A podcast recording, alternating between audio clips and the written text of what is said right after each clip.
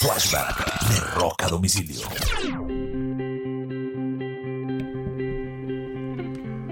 Un 8 de agosto del año de 1992 es uno de los días fatídicos para la historia de los conciertos. Ese fue el día del famoso concierto de Guns N' Roses y Metallica en Montreal, cuando Jen Hetfield sufre quemaduras en su brazo y le toca interrumpir su show a las pocas canciones de haber comenzado el mismo y posteriormente Guns N' Roses suspende un concierto porque Axel Rose dice tener problemas en su garganta. Esto terminó causando un caos no solamente dentro del sitio sino en los alrededores del estadio con em, gastos que llegaron a casi 400 mil dólares y múltiples multas, especialmente para Guns N' Roses. Este fue un flashback de rock a domicilio.